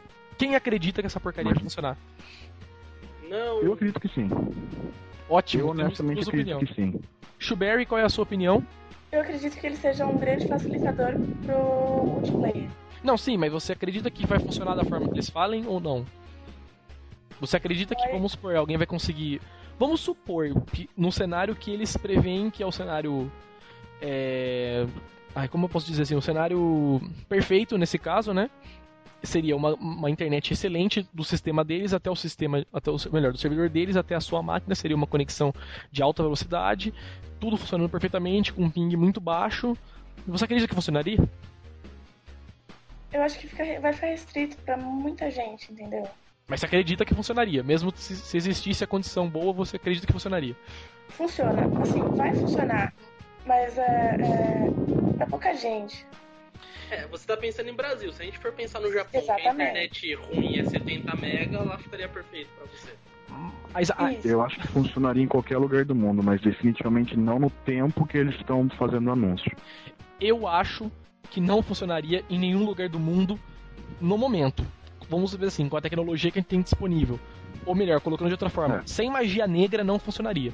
Exa cara, eu pensei nisso. Eu, eles, devem, eles devem ter matado sete virgens, feito um pacto com o demo pra ter esse negócio funcionando. Porque, no meu ver, não funciona. E ainda assim vai lagar. Eu acredito que vai funcionar, mas não no período que eles estipularam com prazo. Cara, imagina você rodando um, um jogo que você não baixou. Imagina você rodando Metal Gear 4 através da internet. Ex- Exatamente, cara. Eu não acho que não é nem questão de, de paradigma, cara. É uma coisa que é, assim, matematicamente inviável. Você Entendeu? não tem o jogo no, no seu console, Não, você vai não é por isso. através Não, mas exa- exatamente esse é o paradigma que os caras querem quebrar. O problema não é nem esse. O problema é que, cara, é. Mano, é só parar pra pensar, fazer as contas. Vamos supor que você tem um link de 10 megas pra sua casa, internet de 10 megabit, de qualidade excelente, de ping excelente e, e- Mano, é só você parar pra pensar como que esses lazarentos, esses caras da um game, da um game, da um live, vão conseguir fazer streaming de, meu, que seja, 1024 por 768, 60 frames por segundo na sua máquina. E como eles vão conseguir processar essa desgraça? Entendeu? 60 frames por segundo pra você e pra mais uma caralhada de pessoas que vão estar lá jogando, entendeu? Eu acho que é É o que inviável. eu quero ver. É, o Exatamente. problema é o seguinte: você é, sugere que você vai conseguir. Beleza, aí o jogador não tem a mesma resposta que ele teria se ele estivesse jogando no modo tradicional, acabou, entendeu? Não, Se ele é. não tem o tempo de resposta ideal, acabou. Mas, mas a premissa do a premissa do OnLive, pelo menos, é, é o seguinte, vamos supor, isso já é pensado. Eles falaram, provavelmente isso não vai matar a experiência que você tem agora com console. Mas eles querem. A revolução deles, no caso, É, é eles fazerem você jogar qualquer jogo de qualquer console sem ter o hardware. Essa é a grande revolução deles. o que eu tava vendo, tem uma, uma duas entrevistas, na verdade, na ING com o criador. E o que ele fala, né? Primeiro tem, tem a configuração mínima, se você quer jogar ele numa TV normal ou no monitor do computador. Você tem que ter no mínimo uma conexão de 1.5 mega, ou para jogar em alta definição você vai ter que ter no mínimo uma conexão de 5 mega. E ele fala que na verdade é um software que vai mexer com o cérebro da pessoa. Então, a, a- o tempo de resposta que vai ter de você apertar o botão, enviar o dado e retornar o dado vai ser imperceptível para o nosso cérebro. Então, ele já está abrindo um espaço aí para falar que vai ter uma diferença. Não, mas mesmo assim, isso já é feito hoje, entendeu? E funciona muito bem. Vamos supor, por exemplo, o Counter-Strike Source. Ele tem um sistema de, de lag compensation muito bom. Entendeu? O Source, pelo menos. Vamos supor. Às vezes, quando a pessoa tá com muito lag, alguma, um ou dois players com muito lag na partida, ele tem uma compensação. Acho que ele, eu não sei o que ele faz exatamente, mas ele meio que reduz a velocidade dos outros players ou tenta ficar compatível com a sua e você nota o lag, mas não é aquela coisa que se torna insuportável de jogar. Que vamos supor, quando você jogava um Real, por exemplo, os hominhos apareciam que estavam voando na sua frente, de tão rápido que eles passavam, de tanto lag que você tava, entendeu? Isso já, já existe, mas é assim, cara, eu acho que o, mesmo que os caras utilizem uma compensação, entendeu? Pra você. Eles processem frames pra frente e não te mandem. En- Enquanto você não der um comando, entendeu? Eles não vão te processar aqueles frames e depois vão te mandar uma coisa que já processou e depois processarem o que você mandou pra eles pra tentar fazer isso ficar o mais invisível possível. Mas, cara, é fisicamente inviável. É só você. Sabe o que eu lembrei vendo sobre um live? Hum, Lembra do joguinho do Hugo que tinha na TV? Você jogava pelo telefone? tipo, ele começava falando, tipo, subindo a montanha sem fazer manha. Aí você ia lá, falava com o Hugo, ia jogando pelo telefone, aí você apertava o botão, você escutava aquele tu. Cinco minutos depois o Hugo pulava. E o cara morria porque tinha um tempo de resposta ruim. Na hora que eu vi um live, eu vi o Hugo jogando. Tipo, eu vi jogando o Hugo no live. Porque pra mim não vai funcionar. Eu também, cara. Ainda bem que temos duas pessoas que acham e duas que não acham, porque, Não, eu cara. acredito, eu acho a causa super nobre, sabe? Tipo, você tira aquele peso de equipamentos mil do consumidor e você fala só, me dá uma conexão, te dou, sabe? Eu te dou qualquer jogo, né? Exatamente, entendeu? Se der certo, vai ser lindo. Pois é.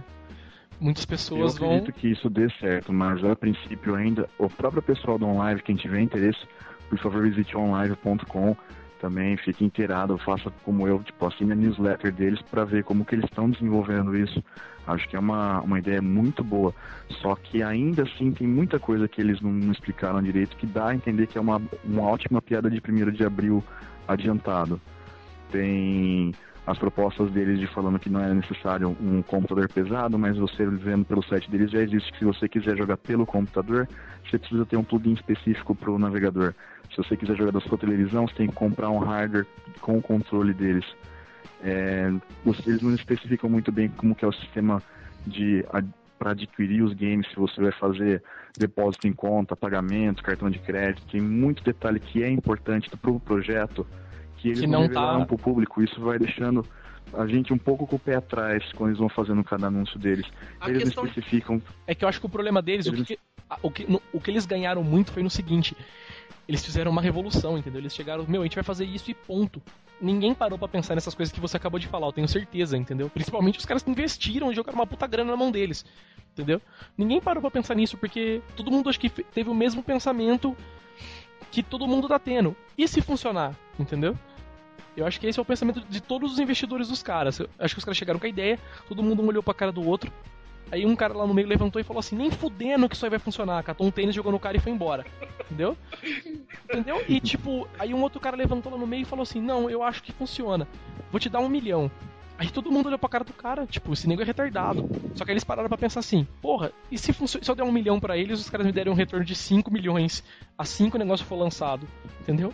É um risco. E, e desculpa primeiro cortar o Rafael, que eu e o tio cortamos ele ao mesmo tempo, mas é, essa ideia que o Rafael falou pode ser tão verdadeira que a gente tem grandes empresas apoiando. Eu até entrei no site lá, peguei algumas empresas. Pois é, cara. ver, cara, tem Electronic Games, Ubisoft, Nvidia, Eidos, Atari, Warner Games, THK, THQ, né? Então, tipo assim, é muita empresa fodida apoiando o projeto. Então, eles devem estar no caminho certo. Mas eu sou muito pé atrás pra acreditar. Nossa, eu tô. Não, cara, eu, eu não consigo acreditar porque, meu. Demônio é capaz, mas Não, não. É marcha. Cara, eu fico pensando, meu, puta que pariu, cara. Se você. Qualquer pessoa que entenda de rede e faça uma conta básica, você não vai conseguir fazer stream de 60 frames por segundo. é, sem lag nem fudendo, e ponto. Meu, você entra no. Sei lá, qualquer streaming aí online. Se você vai assistir um streaming de, vamos dizer assim, de boa qualidade, sem muita compactação, a 640 por 480, você só consegue assistir aquilo se você tiver uma conexão muito fodida. Muito fodida, eu digo assim, uns 3, 4 megas, entendeu? Você assiste aquilo lá e daquele jeito ainda, dá uns legadinhos no meio e de repente tem um milhão de pessoas assistindo, de repente dá um lagzinho lá, já todo mundo já vai sentir aquele lag, já vai quebrar frame. E ainda imagina isso aí, cara. Vai ter isso aí, vai ter o, o input que você vai dar no, no controle pros caras, entendeu? Ele vai ter que processar isso, além de estar processando o jogo. Agora quem tá te fazendo um stream normalmente de um videocast, alguma coisa do tipo, é só um vídeo e um áudio. Agora eles vão ter que processar jogo, vão ter que processar o que você vai pôr no controle. Se for multiplayer, vai ter que processar ainda os dados dos outros multiplayers. É impossível. Pura e simplesmente, eu acho que é impossível. Não, não consigo acreditar de forma nenhuma. A não ser que os caras. Tipo, sei lá, meu, é que nem aquele esquema da propaganda da escola, saca? Que os caras che- chegam a receber um bagulho do, do, do extraterrestre e a gente faz a cerveja. Vai ser a mesma coisa. Entendeu? Sei lá, a gente abriu um buraco um Mas dia é justamente enquanto é um processador de justamente over 9000 mega- eh, gigahertz e vamos pôr e vai funcionar. Então, não tem Mas outra justamente por isso que eu quero deixar aberto pro povo que eu correr atrás e procurar, porque é esse espírito do homebrew que eu pelo menos quero passar para todo mundo. É que se tem alguma coisa que você considera sendo um paradigma que não pode ser legal, não deixa de lado, corre atrás, investiga, procura. Pode ser que eles estejam abrindo uma visão de mercado pura- por, com pura teoria que num futuro, pode ser que seja perto, pode ser que seja longe, arrebente tanto paradigma e existir, né? consiga trazer um outro jeito do, do própria, da própria população olhar os recursos que tem. Por exemplo, quem hoje em dia no Brasil tem a condição de manter a conexão de pelo menos 3 megas? Eu. Onde que você mora? Entendeu? Que região que você mora? Sudeste, é concentrado. O cara na, em No qualquer outro norte, canto por do mundo, mas no meio perdido no meio da África, vai ter condição de ter um negócio desse? nunca, né? Vamos dizer Não assim. vai. Não, É mas da questão mesma de, de que- passo junto. Mas ele também não tem condição de ter um Play 3, assim como eu não tenho. Exato, mas se você considerar que isso abre um mercado e tiver pessoas com visão de mercado para bancar também infraestrutura, aí já se torna um projeto um pouco mais pé no chão. Sim, cara, mas mesmo o pessoal do OnLive, a ideia deles é, no- é pé no chão. Tanto que se você for no site deles, eles estão lá falando que aquilo primeiro vai ser aberto só para algumas partes dos Estados Unidos, que estão muito perto dos servidores dele, e se funcionar, vai ser legal, a gente vai expandir pro resto do mundo, se possível, ou pro resto dos Estados Unidos pelo menos, ou para mais algum estado, cidade, seja lá o que for. Mas, cara, é aquela coisa que, mano, não é nem por questão de paradigma, entendeu? É uma coisa que é fisicamente inviável, entendeu? passa por cima das leis da física da tecnologia atual que a gente tem, entendeu? Não tem como. E ponto. A não ser que os caras realmente tenham uma carta muito foda na manga. Muito foda. Entendeu? E os caras chegam aquilo lá, colocam aquilo no mercado. Ó, galera, todo mundo aqui, ó, estamos lançando o, o live hoje, baixem o clientes aí, vejam os jogos que tem. Aí todo mundo vai falar, ah, nem fudendo, como que eu vou baixar isso aí se o cara não tá pronto? Aí no outro dia os caras vão lá e dão uma cartada deles, entendeu? Tipo, a gente tem o hardware From Hell 666 e roda tudo isso aqui em dois servidorzinhos que a gente tem podre aqui. E todo mundo, puta que pariu. Entendeu? Quem não acreditava vai pagar a língua, que no caso vai ser, eu vou ser uma dessas pessoas. E quem investiu vai ganhar a maior grana do mundo, entendeu? Porque isso não tem. Assim isso... como também tem outro lado. Não, mas cara, isso é uma coisa que assim. É, tem tudo para dar certo e nada para dar errado. Caso, caso dê certo, entendeu? Vamos dizer assim. Entendeu? Se existir de verdade, os caras forem capazes de fazer isso, capazes de fazerem isso, meu, não tem o que dar errado, entendeu? Isso aí vai morrer de vender. Porque, cara, eu mesmo você vai ser uma, vou ser uma pessoa que nunca mais vou comprar placa de vídeo potente se eu posso comprar um jogo no live e jogar, entendeu? O resto da vida, se matar de, então, se matar de jogar, eu prefiro muito mais assinar uma conexão de 10 megas que seja na minha casa e eu posso usar aquela conexão para mais um monte de coisa do que eu comprar uma placa de vídeo que eu só posso usar para jogar, entendeu? Tanto que no vídeo, na entrevista, o cara dá exemplo do Crysis, que ele roda perfeito com todas as texturas, sombras e tudo mais. Então, mas ninguém nunca viu, né? Só, eu nunca vi nem comi, mas eu só ouço falar. Exato. Fale, Shuberry. Vai, já que ninguém falou. Sobra pra Shu, fale. Não, mas já falei. Eu acredito. assim. É... Eu acho que todos esses investidores, meu, eles têm um faro, entendeu? Eles vão enfiar dinheiro no negócio achando que é uma ideia insana. Mas isso, isso que eu, isso que ainda eu não me revolto, mas que eu, eu fico mais de boca aberta, porque, meu, qualquer cara desse que tiver um mínimo de conhecimento é, tecnológico da tecnologia, ele sabe que não é possível com o hardware que existe hoje, entendeu? De nenhuma forma. A não ser que sejam condições extremamente é, favoráveis para cliente e para servidor e que, meu, que esteja uma pessoa jogando ao mesmo tempo, entendeu? Ou duas, cem que seja, mas não mil, duas mil pessoas, que é normalmente uma, o mercado que eles querem atingir, né? Eles vão fazer isso para 50, 100 nego, entendeu? Bom, resumindo com uma citação do Hugo, não tem chororô, esse jogo... Acabou.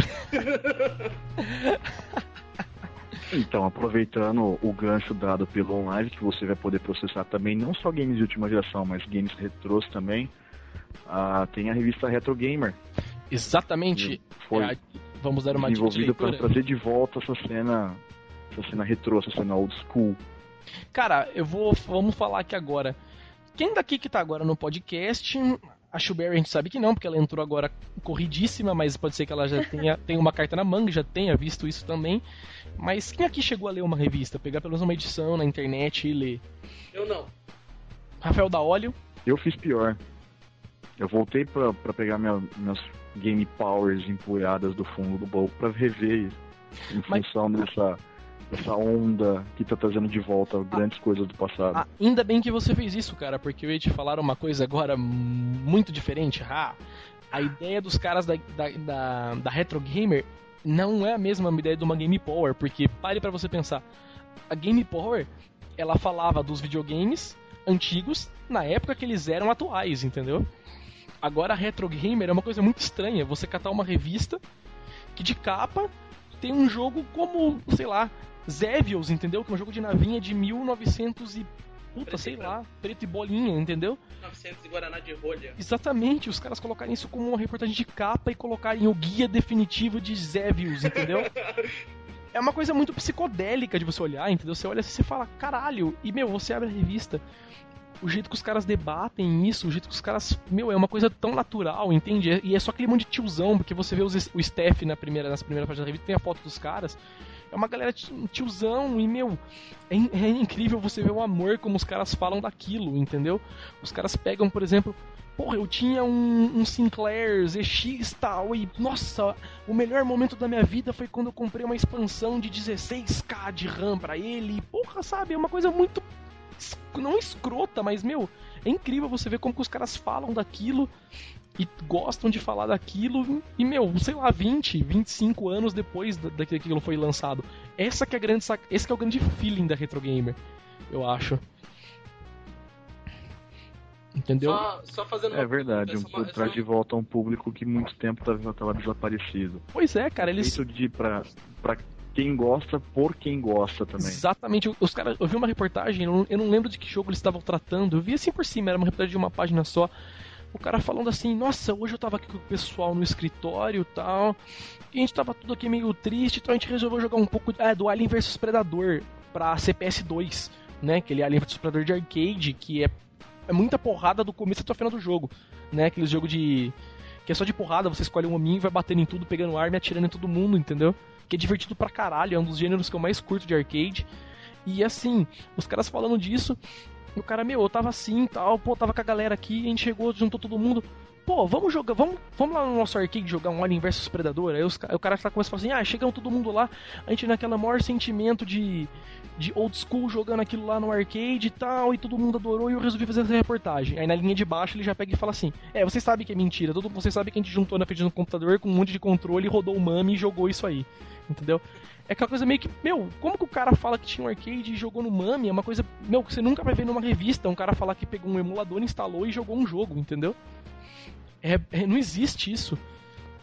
A não ser no- no- nas coisas mais underground, assim, que o cara tem essa, essa vamos dizer, essa abertura pra falar, entendeu? A revista dessa abertura pro cara chegar e vai falar assim: eu fui na internet, baixei o marrom, coloquei no MAME, joguei e me diverti pra caralho e pronto. E eu, você sabe quem eu sou, entendeu? Eu faço essa revista. E todo mundo compra. Entendeu? E essa revista não é É, comercializada. não é só isso também. É isso que eu. É, não, mas depois a gente fala disso aí, mas fala o que você tem que falar aí, da óleo. Então, mas é exatamente por isso. Ah, geralmente as revistas que dão uma liberdade para uma pessoa que sente prazer do que faz, é praticamente tecnologicamente impossível você atualmente encontrar um arcade daquela época num bom estado para poder aguentar uma galera jogando como jogava antes. É, então, é isso que eles falam é mesmo. Eles falam assim, pessoal, por favor, deixem de ser bobos. Vocês sabem que a gente baixou a ROM, pirateou, tal. Aí tem um asterisco do lado, assim, né? A gente baixou a ROM, jogou no MAME e se divertiu. Aí tem um asterisco, assim. Aí no final da revista tem embaixo assim, a revista Retro Gamer não condena o download de ROMs, entendeu? Tipo, uma coisa assim que, meu, você nunca vai ver na sua vida em outro lugar. Achei, achei que ela ia falar que ela concordou com aquela cláusula em deletar o jogo em 24 horas. Não, é, então, eu, inicialmente eu pensei que eles iam falar isso, ou eles eles iam falar uma coisa do tipo assim, é, a opinião da revista Retro Gamer não reflete exatamente a opinião dos seus editores, sabe? É bem por aí. Nossa. Entendeu? E, cara, eu, eu, eu acho assim, pra quem gosta dessa coisa da Retro Gamer, recomendo, é uma excelente leitura. Como o Limp disse, a revista não é publicada no Brasil, tem um pessoal já correndo atrás disso. O pessoal do fórum Home Hackers está correndo atrás disso, que é o pessoal aqui do Brasil que faz tradução de games e tal. É, se vocês é, gostam disso, desse assunto, visitem o site dos caras. Eu vou colocar o link depois no, no artigo com o podcast, que agora eu não me lembro o link de cor, porque a extensão deles não é .com, não é .com.br, é uma outra coisa, eu não me recordo agora. Colocarei o link e tal, farei o jabá gratuito para eles, que eles merecem mesmo. Foi os caras que me deram o toque dessa Retro Gamer. Eu baixei uma edição e, tipo, nossa, me deliciei com aquilo. Já fui correndo na internet, baixei as outras edições. Me desculpem os autores ou alguém que, sei lá, curta a revista, assine, esteja ouvindo isso, mas eu tive que baixar mesmo, porque não tem outra forma, entendeu? Eu tive que no torrent baixar o arquivo com todas as edições, porque eu adoraria pegar a revista na banca, comprar, mas não tem, então eu não posso fazer nada. Mas no fim, assim, o que, que te fez ir atrás de uma revista que tá tratando de jogos que você já jogou, morreu de jogar, você já gosta? Não é novidade, é o que que te leva a essa revista? É isso que eu ia falar, é exatamente o jeito que os caras tratam esse assunto. Porque, meu, eles chegam assim, entendeu? Eles colocam. É, é incrível, os caras, os caras colocam um negócio de capa, assim, por exemplo. Sega Saturn, o console que fez a. sei lá. A ascensão da SEGA e ao mesmo tempo fez com a SEGA fosse ao buraco. Saiba tudo sobre esse grande console. Meu, quem lembra o que é Sega Saturn, entendeu? Não, cara, e eu tô vendo aqui a capa da última revista, que é a 62, eu entrei aqui no site. Tem uma imagem do, do jogo de Mega que eu jogava muito, que é Toad Earl, que você perdia a navezinha tinha Bom os demais. pedaços. Meu, é do caralho, eu nunca imaginei ver isso numa revista, cara. Tipo, deu muita Exatamente. vontade de abrir a revista agora e ler. Exatamente, é esse mesmo tesão que eu tive quando eu fui para pegar umas edições da revista para me brincar, entendeu? Eu baixei uma edição. Montar o Mega Drive no quarto pra jogar. Exato. Então, cara, eu fui na. E. Cara, o que. Nossa, é uma coisa que eu acho muito tesão no que eles fazem, assim, sabe? São pequenas coisas que são muito da hora. O que eles fazem é o seguinte: ele vai lá e coloca uma, um jogo lá. Por exemplo, Alien vs Predador. Pra... Aí tem lá, sistema. Jogo, Alien vs Predador. É produtora, tal produtora. Sistema, CPS 2 Aí eles colocam um preço, então eles colocam assim, preço é, mais ou menos 15 euros, que no caso a revista é feita na Inglaterra, 15 libras. Foi o tamanho da ROM. Não, eles, eles colocam o, preço, vamos supor, no caso do Alien vs Predador, eles colocam lá, por exemplo, ah, vocês vão vai pagar mais ou menos 15 libras na, na, na board do Alien vs Predador. E é muito curioso, porque, meu, eles colocam assim, às vezes, um jogo, por exemplo, de Master System, que se eu não me engano eles falaram de um jogo de Master System, não lembro qual era agora. Eles colocam lá, preço que você vai pagar nesse cartucho, tipo, uma libra, entendeu? É aquela coisa que, meu, na hora que você olha, você acha engraçado mesmo, mas depois você para até pra pensar. Porra, meu, se eu achar esse cartucho, se você tiver um Master System empoeirado na sua casa, se você lembrar dessa edição, ou melhor, se você lembrar desse jogo, você ler e gostar daquele artigo, você provavelmente, se você ver um cartucho desse para vender, você vai comprar para jogar, entendeu? É uma grande sacada que os caras têm, na minha opinião, entendeu? Tá, só uma pergunta, tio. Essa revista, ela trata só de assunto antigo ou ela aborda também assuntos novos? Aborda assuntos novos, tanto que numa revista que eu li, eles estavam fazendo uma promoção e estavam sorteando um Nintendo DS. Só que tem uma coisa muito legal. Eles fazem tem artigos de vários jogos, entendeu? Cada um fala mais do console que gosta, fala dos jogos que gosta, dos jogos que conhece. Mas tem uma seção na revista que é o seguinte: é assim, notícias atuais de 1980, uma coisa assim que chama, sabe? Aí ele, o cara chega assim, ele coloca assim do lado, é, uma, é, é muito curioso você ver, entendeu? Eles colocam tipo aquele, aqueles charts top 10, manja? Eles colocam assim, top 10 jogos sendo vendidos hoje, 1983, entendeu? Eles colocam, ah, sei lá, um jogo que você nunca viu na vida de Sinclair, é o primeiro que tá no ranking. Aí o segundo é um jogo de, puta, sei lá, Atari, o outro é de MSX, entendeu? Você começa a ver isso aí, é aquela coisa, cara, o que, que o Nico tem na cabeça de fazer um, um ranking dos 10 melhores jogos vendidos em 1980 quando você nem tinha nascido? Só que o que, que também é a grande sacada dos caras? Eles fazem isso, você vai ver esse jogo no ranking, e com certeza, se o jogo estiver em primeiro, você provavelmente vai na internet, vai baixar ROM e vai jogar o jogo para ver porque ele era bom. Isso tenho certeza. Essa é a grande sacada dos caras, na minha opinião. E é isso que me motiva a ler a revista dos caras. Eles colocarem assuntos de capa, assim, e abordarem umas coisas. Nossa, eles abordarem umas coisas do tipo. Entendeu?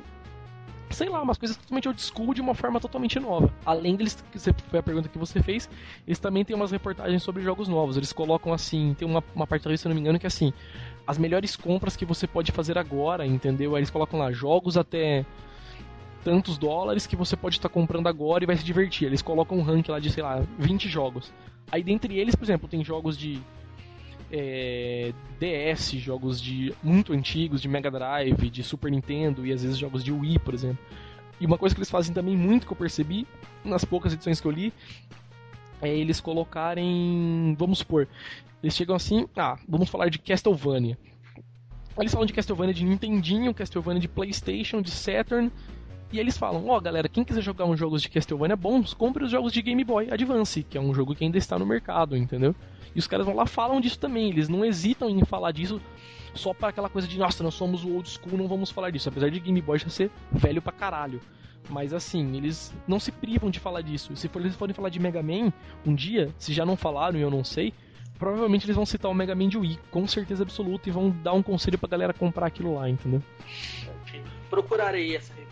Mas assim, outra dúvida, eles tratam só assim de jogos de sucesso ou tem aquelas porcariazinhas esquecidas, assim, sabe? Que não, não, mas a grande, a grande sacada deles é que, pelo menos a maioria dos jogos que eles falam, você nunca ouviu falar na vida. Entendeu? Porque, meu, aqui no Brasil, o que que tinha de antigo? Pelo menos a época que eu vivi. Eu não vivi a época de Nintendinho, mas eu vivi a época de Master de Atari. Que na verdade acho que se eu não me engano o Atari saiu um pouco antes, mas eu, vivi Atari, vivi Master System, Mega Drive e SNES. E às vezes eles. Às vezes não, a maioria das vezes eles falam de jogos tipo de MSX, Sinclair, de, de jogos de PC 386, jogos de Master System também, que às vezes você se identifica com um jogo, principalmente quando é um jogo que você conhece. Mas a maioria do tempo eles falam de coisas muito velhacas mesmo, entendeu? E você acaba ficando com vontade de jogar aquela porcaria de, de você ver o amor do que, o cara, do que os caras tratam daquilo lá. Bacana. Chega por hoje, gente. E é isso, galera. O podcast deu uma hora e meia. Entendeu? Pra quem falava 45 minutos, falamos com uma hora e meia, porque o assunto de pirataria estendeu muito. E é isso aí. Para finalizar, então, vamos pedir para a Schubert, com a sua voz feminina, fazer uma locução de aeromoça. Faça uma locução de aeromoça, Schubert. Bom, então, para quem quiser assinar o podcast, vocês podem clicar no ticket para assinar via iTunes. Tem o feed também. Vocês podem ouvir diretamente no site, no player que tem logo abaixo do post. Quem quiser mandar sugestões, críticas, elogios, assuntos para debater, alguma música interessante, profunda do podcast, é podcast.newsinside.org. E, porra, é isso aí então. Eu falando tchau pro pessoal, falem tchau aí vocês também. Tchau para vocês. Uh, continua apostando na live, é uma ideia legal, hein? Vamos, vamos guardar e fazer outro podcast para falar como é que foi. Verdade. Ou para mim dar risada pra caralho da cara de vocês que acreditar. Beleza. Bom, pessoal, minha vez, tchau. Boa Páscoa para vocês e nos vemos em 15 dias de É novo. verdade, boa Páscoa para vocês.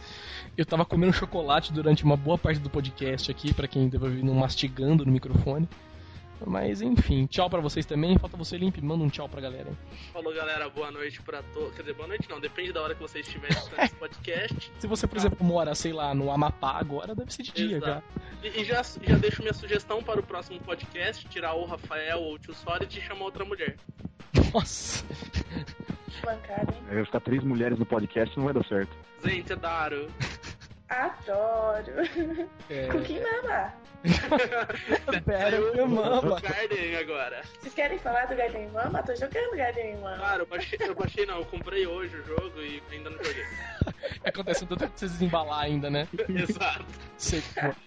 Mas então é isso, galera. Até o próximo podcast. E aquela, aquele jabazinho de sempre. Pra quem gostou do podcast, assinem o nosso podcast no é, a- o chiclete de feed que fica na sidebar do blog. Cliquem lá, assinem o podcast.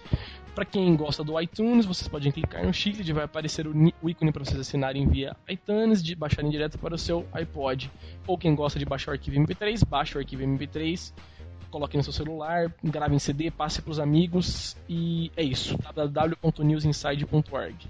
Falou, galera.